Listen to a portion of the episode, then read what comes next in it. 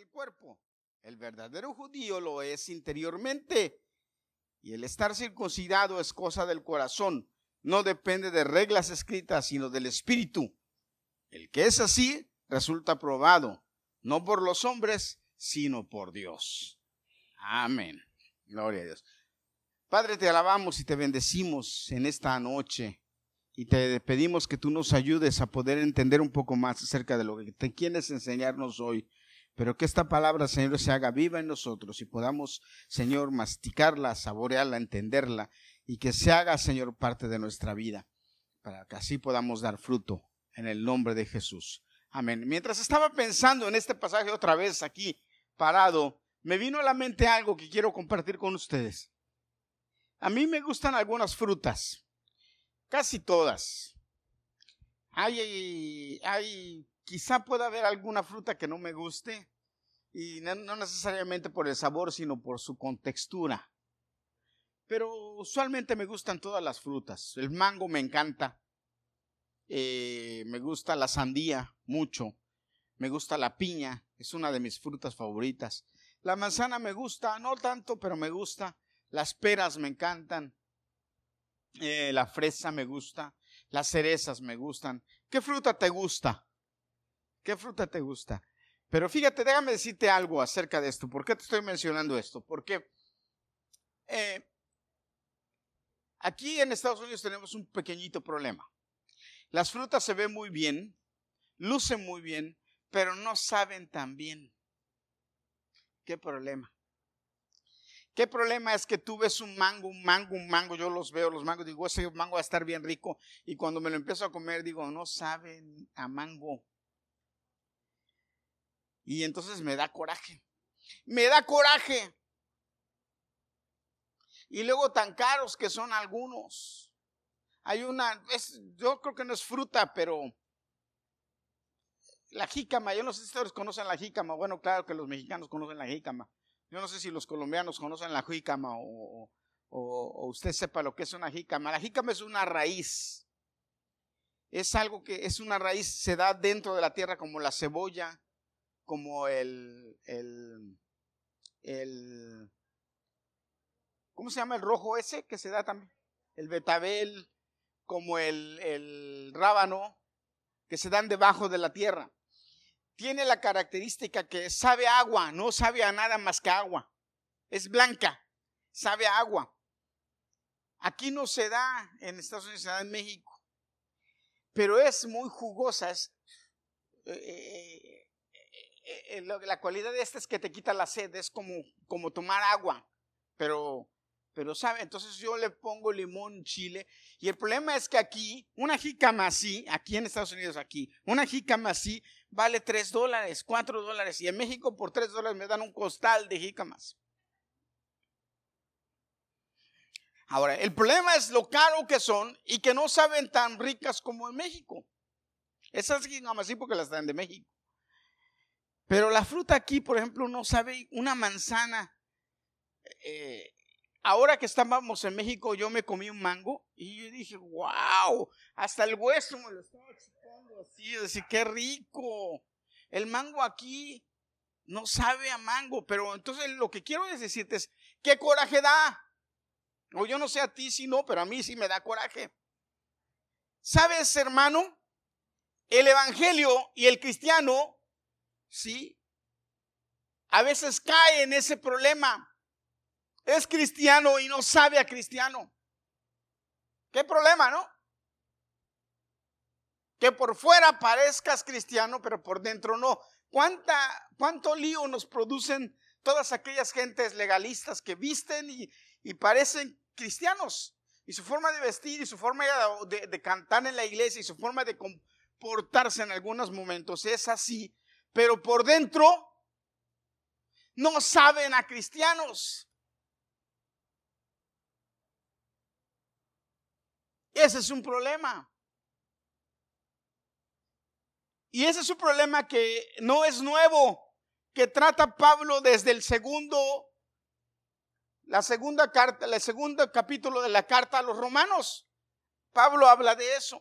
Y hoy quiero comentar algo de esto porque es importante que nosotros como cristianos sepamos a cristianos. Y Jesús se encarga de hablar de eso en muchas ocasiones. Mira, yo me sorprendo porque eh, ¿qué crees que da más sabor, la sal o el azúcar?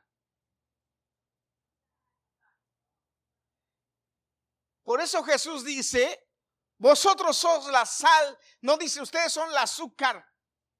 Dice, ustedes son la sal, porque hasta lo dulce, para que sepa dulce, hay que echarle sal. Yo me sorprendí cuando mi mamá me dijo que al arroz con leche que ella hacía le ponía sal. Yo le dije, ¿por qué le pone sal? Porque así sabe mejor, me dijo. Y yo me dije, ¿qué? Porque la sal tiene la cualidad de dar sabor. Si usted es cocinero o le gusta la cocina, debe saber eso. Que la sal es un ingrediente importante para el sabor. Potencia los, dice mi esposa que es experta en eso, que la sal potencia los sabores. Hermano, usted y yo debemos ser sal en la tierra. Gloria a Dios. No azúcar, no. Nosotros no fuimos llamados a ser dulces. Nosotros fuimos llamados a ser sal.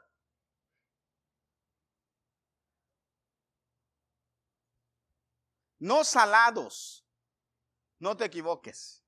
Sal. Debemos tener el ingrediente de darle al mundo sabor, pero también al mundo darle el elemento que produce que no se eche a perder, que permanezca. Esa es la, idea. Porque también la sal hace que, la fruta perdure, que la comida perdure, que no se eche a perder tan rápido.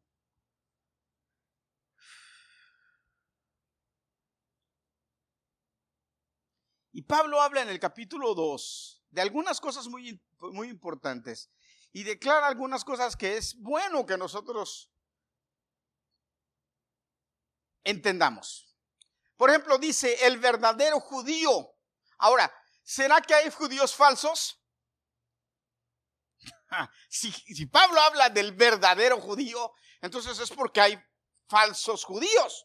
Ahora, yo me pregunto entonces, ¿habrá falsos cristianos? ¿Se acuerdan de la parábola de la cizaña y del trigo? Que llegaron con el Señor y le dijeron, Señor, sembraron cizaña. ¿Y qué le dijo Jesús? Déjala que crezca, no la arranques, porque te puedes llevar trigo entre y déjalos que crezcan. A la hora de la siega, ¿se acuerdan que yo les he predicado de esto? A la hora de la siega, el que es ciega, que es quién? Dios, separará lo bueno de lo malo.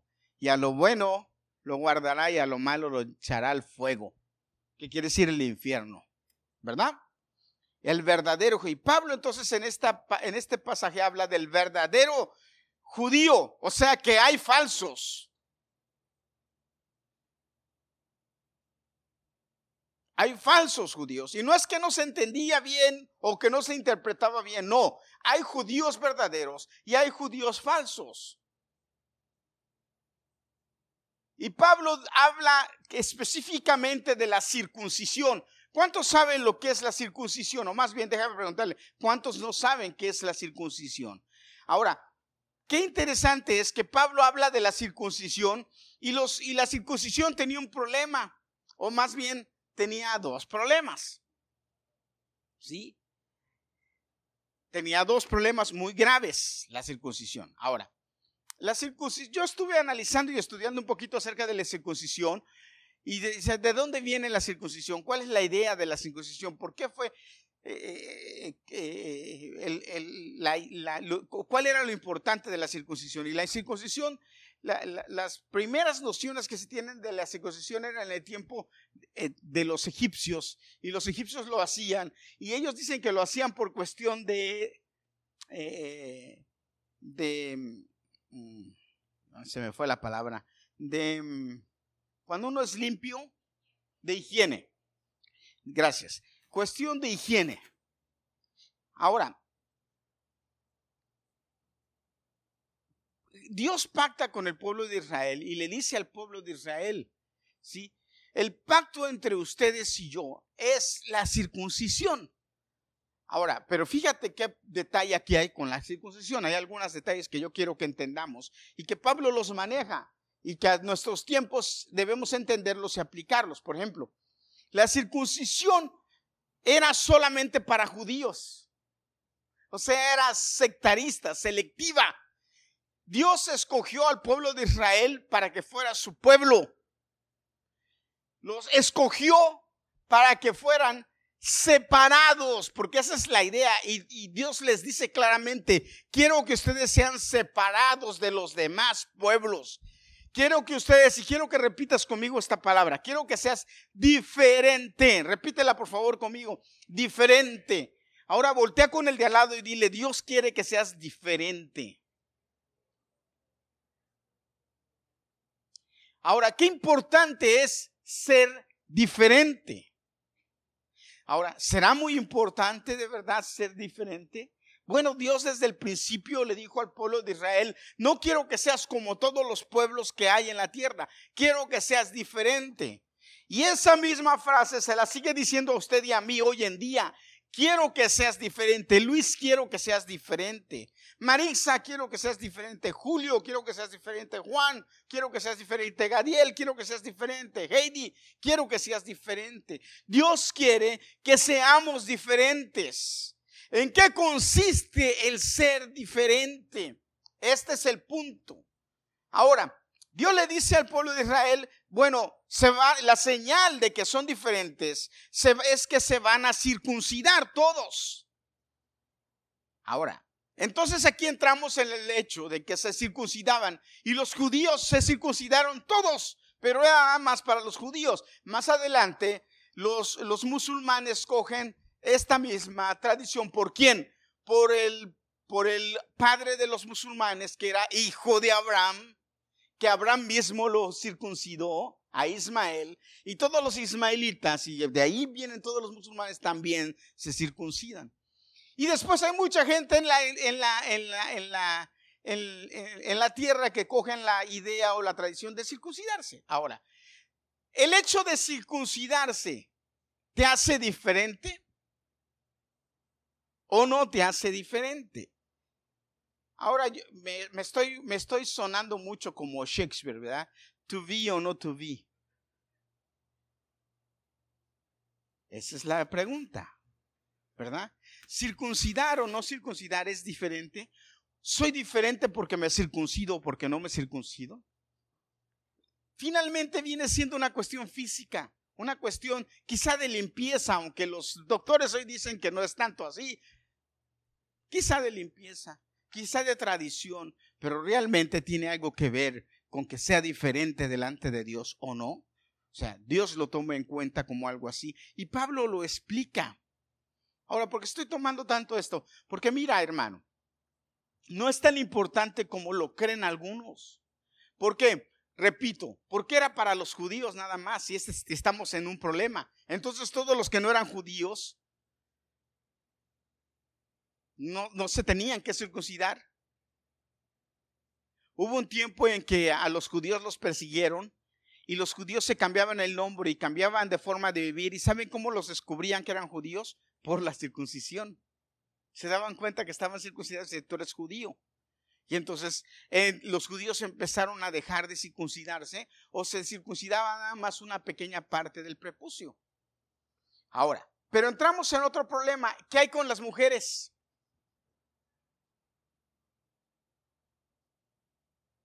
Entonces la circuncisión es para hombres nada más. ¿Y las mujeres? Las mujeres entonces no contaban. Las mujeres no tenían nada que ver con esto, no contaban. No eran parte del pacto, no eran parte de la relación. Entonces, ¿cuál es la idea? Y Pablo aquí expresa cuál es la idea.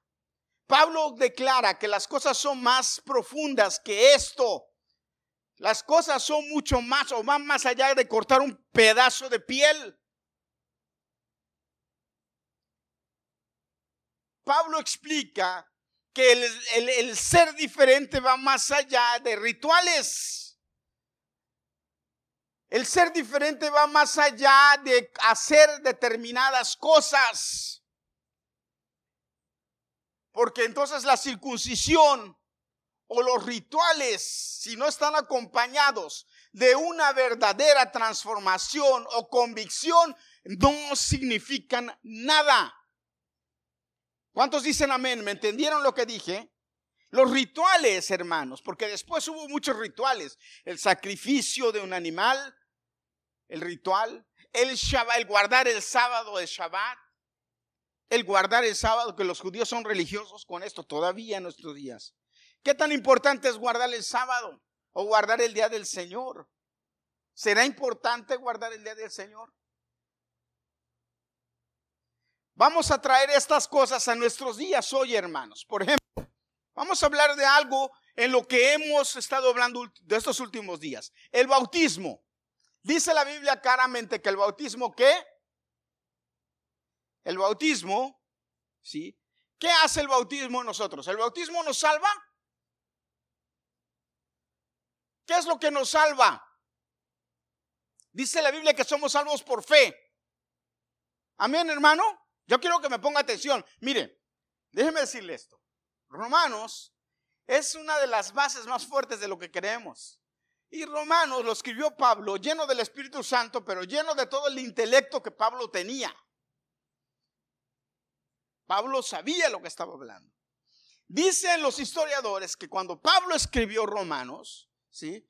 Fue un, fue un evangelio que transformó el cristianismo de verdad en el mundo. Y hasta nuestros días, Romanos sigue siendo un evangelio, una carta muy interesante y muy, muy buena para entenderla. ¿Ok? Ahora, vuelvo. Somos, somos salvos por fe, amén. Somos salvos porque creemos. Eso es lo que nos salva el creer. Pero la Biblia dice claramente, arrepentíos y bautícese. Crean y bautícense. Ahora, el bautizarme, ¿qué es? El bautizarme, cuando yo me bautizo, ¿qué pasa? ¿Qué sucede en mí? ¿Realmente el bautismo me hace diferente? ¿Realmente el bautismo me lleva a una vida diferente? ¿Realmente el bautismo me hace que yo entienda o el bautismo es un pacto con Dios de lo que estoy haciendo, de lo que yo estoy declarando, de lo que yo estoy creyendo. ¿Qué hace el bautismo? Fíjate, hermano, el bautismo funciona cuando mi vida realmente refleja lo que yo estoy haciendo. El bautismo funciona cuando yo realmente si me he arrepentido y mi vida, si en mi vida ha entrado Jesús y lo he aceptado como mi Salvador, entonces el bautismo funciona. Si no, el bautismo no funciona. Pastor, ¿cómo así? Sí, así.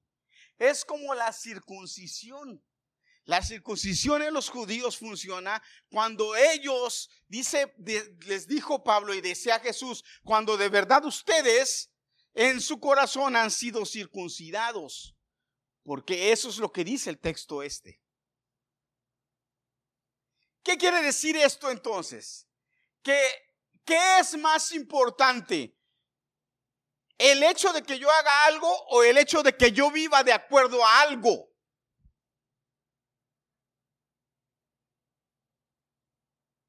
El hecho de que yo haga algo o que yo viva de acuerdo a algo. Porque Pablo dice aquí más adelante, en todo ese capítulo 2 de Romanos, dice que el judío que vive de acuerdo a la ley entonces ese judío, el ser circuncidado le funciona. Pero el judío que es circuncidado y no vive de acuerdo a la ley, la circuncisión no le sirve de nada. ¿Me explico, hermano? Ahora, entonces yo lo traigo al bautismo. El que se bautiza y vive de acuerdo al cristianismo y es cristiano, ¿el bautismo le funciona o no le funciona? Amén. Pero el que se bautiza y no vive de acuerdo al cristianismo, ¿le funciona el bautismo? ¿Qué problema, verdad? ¿Qué problema? Ay, pastor, entonces si yo me bautizo y ya no, no es que no soy salvo, ¿qué problema, no? ¿Nos está metiendo en un problema Pablo? ¿Aquí? ¿O qué? ¿O entonces tenemos que rebobinar nuestra forma de creer. Ay, pastor. Por eso es que les decía que qué coraje da probar una fruta que no sepa a lo que la fruta dice que es. Imagínense que le, que, le vamos delante de Dios y le decimos, si soy cristiano y, y, y, y, mira lo que dice. Es cierto que quien obedece a la ley de Moisés, la circuncisión le sirve de algo. Pero si no la obedece, es como si no estuviera circuncidado. En cambio, si el que no está circuncidado se porta según lo que la ley ordena, se le considerará circuncidado aun cuando no lo esté. El que obedece la ley, aunque no esté circuncidado en su cuerpo, juzgará a aquel que a pesar de tener la ley de estar circuncidado, no la obedece. No la obedece. Ahora, fíjate bien lo que te voy a explicar. Cuando yo acepto a Jesús como mi Salvador y me bautizo y acepto a Jesús como mi Salvador, el hecho de yo bautizarme, el hecho de yo ir y, aceptar a Jesús como mi Salvador y, ya, bautizarme. Y el hecho de hacer, de hacer todas estas cosas que Dios manda, entonces hace un clic en algo que empieza a funcionar en mi vida y me empieza a llevar a ser más o a estar más cerca de Dios o a parecerme más a Él. Y esto funciona por una simple ley que tú y yo hoy debemos entenderla. Y que hemos hablado y que les hemos enseñado y que hemos predicado de esto muchas veces. Pero que es así como funciona. Y es el clic de obedecer. Nosotros cumplimos la ley porque obedecemos. Nosotros cumplimos con el bautismo porque obedecemos. Y el obedecer nos lleva a ser. Obedecer nos lleva a ser. Y el hacer nos llega a crecer y nos lleva a tener una mejor relación con Dios por obediencia. Amén, hermano. ¿Me explico? Por eso tienen problemas aquellos que dicen que son cristianos y no obedecen. Los judíos que son judíos, aunque se circunciden y no obedecen. Porque si tú obedeces, entonces tú estás en el camino de acercarte a Dios. ¿Cuántos dicen amén? ¿Me, explico, hermano?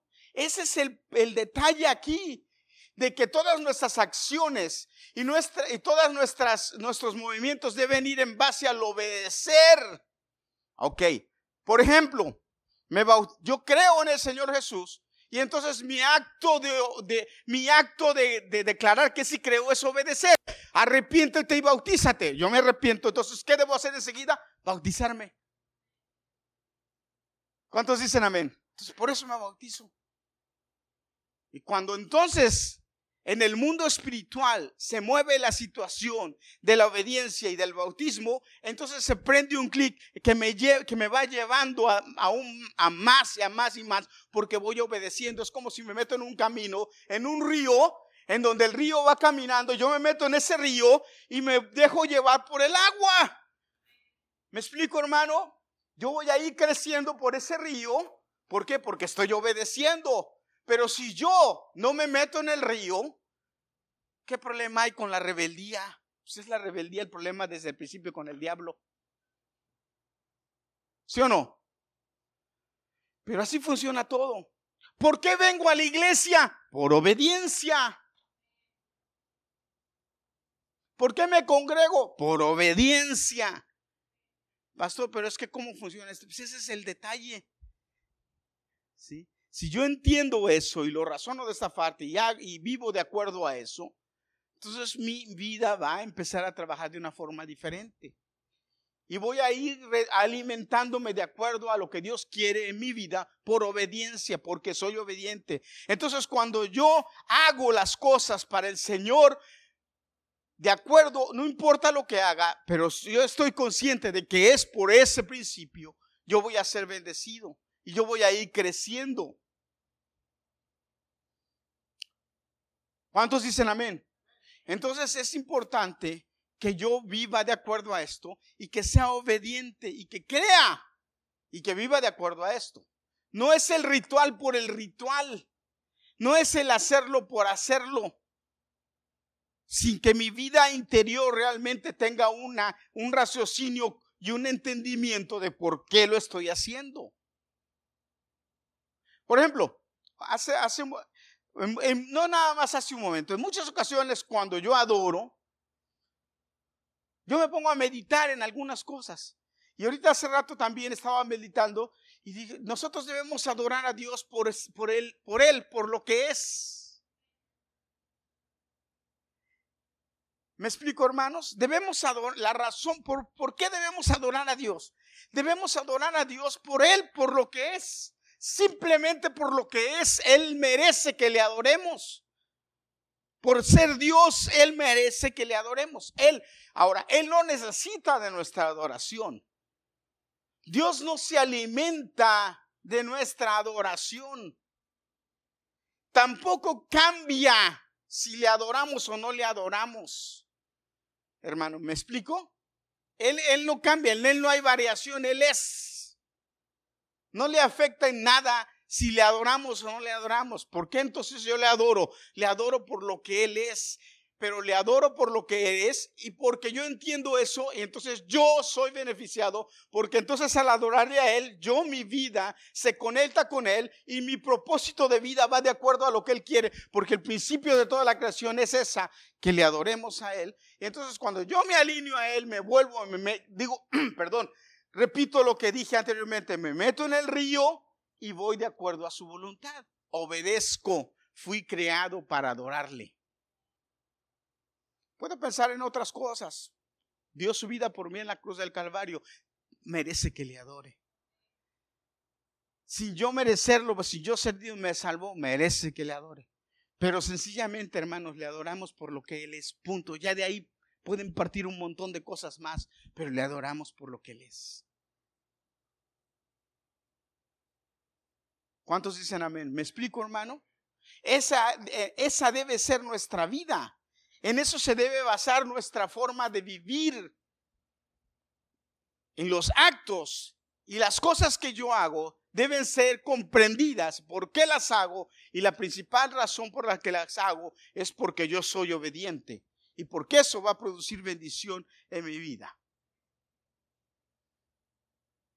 Ahora, los judíos pensaban que porque ellos eran circuncidados, ellos ya eran salvos. Los judíos, de hecho, siguen pensando que porque ellos son el pueblo de Dios, son merecedores de la salvación.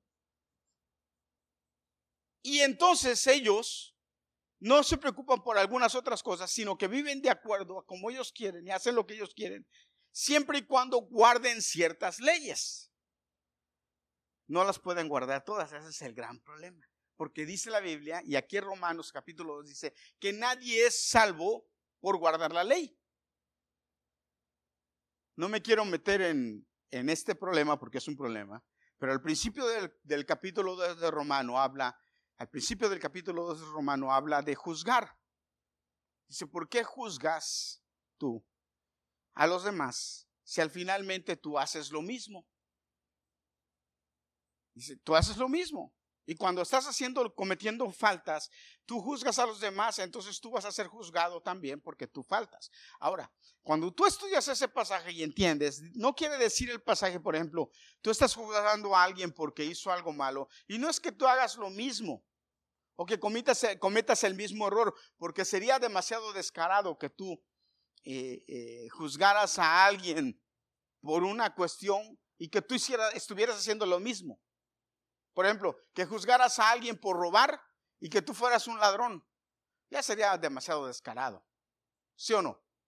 No, lo que quiere decir la Biblia en este pasaje, en los primeros versículos del capítulo de Romano, es que si tú infringes cualquier parte de la ley, tú estás faltando a la ley por lo por lo cual eres deudor de la ley y no, no tienes derecho o, o no tienes calidad moral de juzgar a otro que falle en algún otro punto de la ley. ¿Me explico, hermano? Por ejemplo, si hay un ladrón, digámoslo de esa manera, él está faltando a la ley, a toda la ley. Pero si hay otro, por ejemplo, que es adúltero, está faltando a la ley, a toda la ley. El que falla a una parte de la ley, falla a toda la ley. Entonces, la, por eso es que Pablo le dice a los romanos, todos fallan en la ley, por eso nadie tiene derecho a juzgar. Entonces, por la ley nadie se puede salvar. Por la ley nadie puede justificarse. Y Pablo le dice bien claro, ¿sí? Por eso es que nosotros, dice, por eso es que ustedes como judíos no pueden justificarse. Ni nosotros como gentiles podemos justificarnos. O sea, ninguno de los dos tenemos solución por la ley. Si conocemos la ley, la ley nos condena, porque lo que hace la ley es condenarte. Pero lo único que sí podemos hacer es ser santificados o justificados por el Espíritu. Que eso sí es justificación de acuerdo a la muerte de Jesucristo por nosotros. Eso nos hace dignos, eso sí nos hace aceptos y nos hace entrar a otro nivel de vida como cristianos. Ahora, pero si nosotros estamos en ese nivel de vida como cristianos, debemos saber a cristianos. Debemos nosotros saber a cristianos. Ahora, ¿cómo yo sé? ¿Cómo mi sazón? ¿Cómo mi forma es como cristiana? Como cristiano, perdón. Te lo voy a decir como Jesús lo dijo. Y este es el último ejemplo que te doy para ya terminar con esto. Escúchame. Dice la Biblia claramente, ¿verdad? Claramente lo dice. Oh, por sus frutos los conoceréis. ¿Por qué? Por sus frutos. Entonces, ¿quién dice realmente quién soy? ¿Quién dice realmente si soy cristiano o no soy cristiano? Mis frutos, hermanos. Y ahora, espérame, déjame decirte, ¿sabes qué? Los frutos los notan todos. Los frutos no se pueden esconder. Los frutos no se pueden guardar. Los frutos se dan ¿dónde? ¿Dónde se dan los frutos? Donde la gente los puede tomar. Los frutos están donde la gente los ve. El otro día íbamos caminando, manejando por allá por, por este, por Inglewood, ¿verdad? ¿O por dónde era que veníamos, que dijimos el árbol que tenía chiles? Qué curioso que aquí vimos árboles que tenía, que parecían que eran chiles, ¿verdad? Gadiel eran contigo y como mamá aquí íbamos, parecía que eran chiles los que tenían el árbol. ¿Por qué? Porque los frutos se ven. Así es que hermano, mira, déjame decirte esto. No nos podemos engañar si yo digo que soy cristiano, mis frutos se van a ver. Y yo, por mis frutos, voy a de, de, verdad decirle a los demás si soy o no soy cristiano. Si soy o no soy hijo de Dios. Si obedezco o no obedezco. Si cumplo o no cumplo. Imagínate si los hombres pueden ver los frutos, Dios.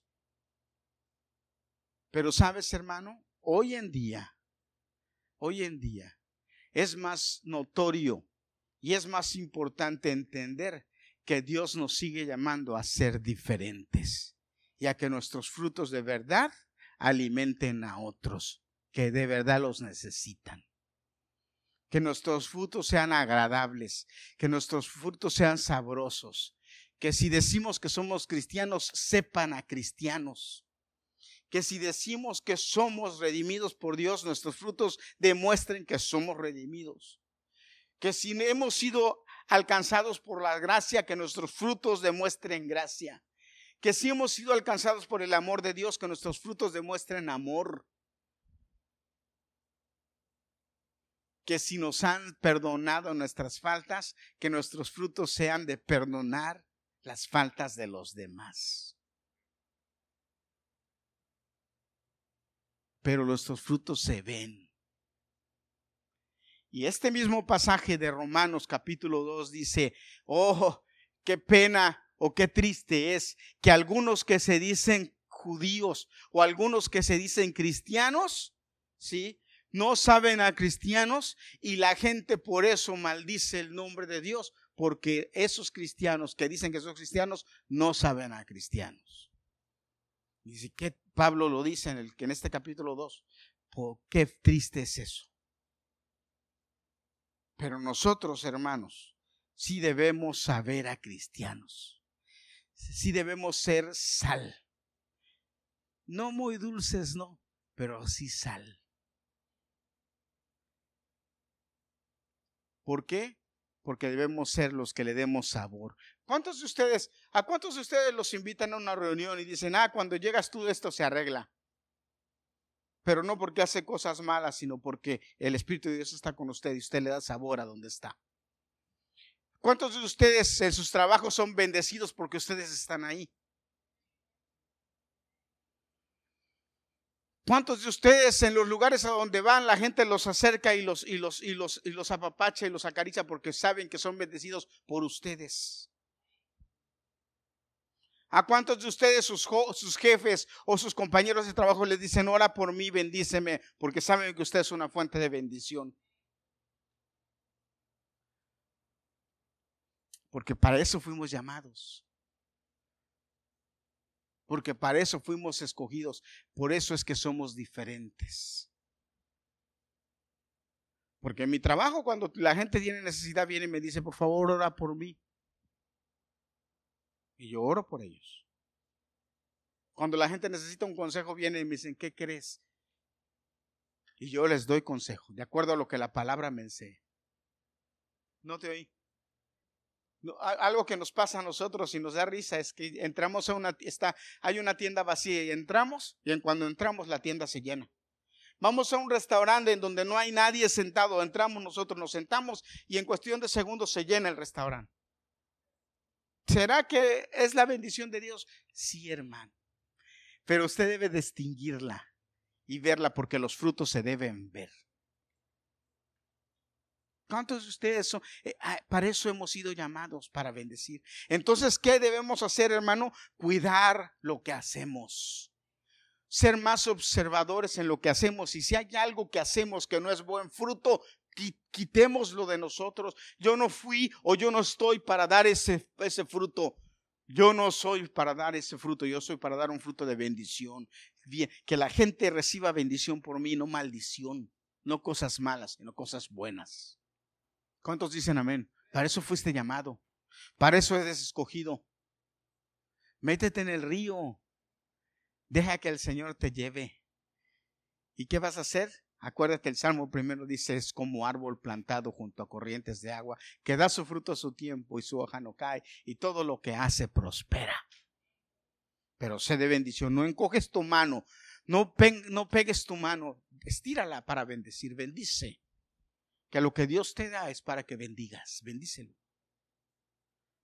Declara bendiciones, sé misericordioso. Algo que yo les enseñaba a los hombres, y se lo voy a enseñar a usted hoy, es justifica. Fuiste justificado, justifica. ¿Me entiende lo que le quiero decir o no? Fuiste justificado, justifica. Te lo voy a explicar. Si alguien hizo algo malo, que tú sabes que fue algo malo, que, que, se, equivocó o a lo mejor lo hizo a, propósito, tú estás para justificar, justifícalo, dile, oh, a lo mejor no se fijó. O a lo mejor estaba bajo ciertas presiones y hizo, ah, no hay problema, justifícalos, no los juzgues y los condenes, justifica. Fuiste llamado a justificar. Dios te justifica a ti. Nosotros somos malos y cada rato nos equivocamos. hermanos, y Dios nos justifica. Jesús está al lado del trono. El diablo nos acusa y Jesús está al lado diciendo, Él es mi hijo, yo lo perdoné, lo justifiqué, fue justificado por mi sangre. Y si fuimos justificados, ¿por qué no justificamos a los demás, aunque la rieguen? Aunque la hagan contra nosotros, acuérdate que dice la Biblia que si hacemos eso, ascuas de fuego amontonamos sobre la gente. Ellos se van a dar cuenta y tarde o temprano van a entender y humillados van a pedir, van a venir a pedirnos perdón o a pedirnos que oremos por ellos. fuimos llamados a justificar. A veces nos cuesta trabajo justificar, pero debemos aprender a ser personas que justificamos, porque Dios nos, nos perdona, nos justifica. Ay, que la hermana no me saludó. Ay, ay. A lo mejor tenía un montón de cosas en la cabeza y estaba preocupada. Voy a orar por ella para que Dios la libere, la ayude y la bendiga. No, no se fijó que yo tenía la mano estirada, no me vio. Yo no sé si tenías de nervios o, o de qué, pero bueno. Justifica. Esos son frutos buenos, frutos de bendición, frutos agradables. Fuimos llamados para eso. ¿Sí o no, hermano? Porque eso es, eso es reflejar que somos cristianos. Y nos va a ayudar a que nuestra forma y nuestro, y nuestro, y nuestro propio ser no sea tan herido. No, no seamos tan sentidos. A mí que tanta falta me hace no ser tan sentido. ¿Vea? Porque luego uno de sentido, ay, ya se sintió. Y el sentimiento produce amargura y la amargura produce qué? Odio. Y el odio produce cáncer y el cáncer te mata. Justifica. Piensa bien de los demás. No pienses mal, piensa bien. Dice la Biblia claramente, porque cuando nosotros actuamos así, entonces resultamos que somos aprobados por Dios, no por los hombres. ¿Por qué necesitamos ser aprobados? Por Dios. Los hombres que digan misa. Si Dios nos aprueba, estamos bien. Pero acuérdate que la, ley de Dios, el fruto que debes dar cuando Dios habla de la ley, dice, ama a tu prójimo como a ti mismo. Y justificarlo es amarlo, no pensar mal de él. ¿Quién sabe qué estaba pasando por la cabeza de mi hermano? Dios lo bendiga y lo guarde. Aleluya. ¿Sí o no? Justifícalo. Da fruto. Que tus frutos se puedan comer. No que cuando alguien vaya y muerda de ti, diga, esto nos dice que es manzana y no sabía nada. Dice que es cristiano y no sabe a cristiano. Wow. Ahí tengo una sandía en mi casa que yo estoy loco por partirla. Y mañana que la parta y me la pruebe, si no sabe a sandía, me va a dar coraje. Pero ¿qué le voy a decir? Pues la voy a justificar a la pobre sandía. A lo mejor le faltaba tiempo y la partí antes de tiempo. Ni a hablar. Pues me la como. Le pongo un poquito de tajín y ya. Así le pongo sabor. ¿Verdad? Volté con su hermano y diga, te voy a justificar. De hoy en adelante todo. Póngase de pie, hermanos. Vamos a terminar. Le dejo de tarea, pero por favor hágala que se lea el capítulo 2 de Romanos. Amén. ¿Cuántos dicen amén? Levanten sus manos para ser bendecido. Gloria a Dios, Padre, te alabamos.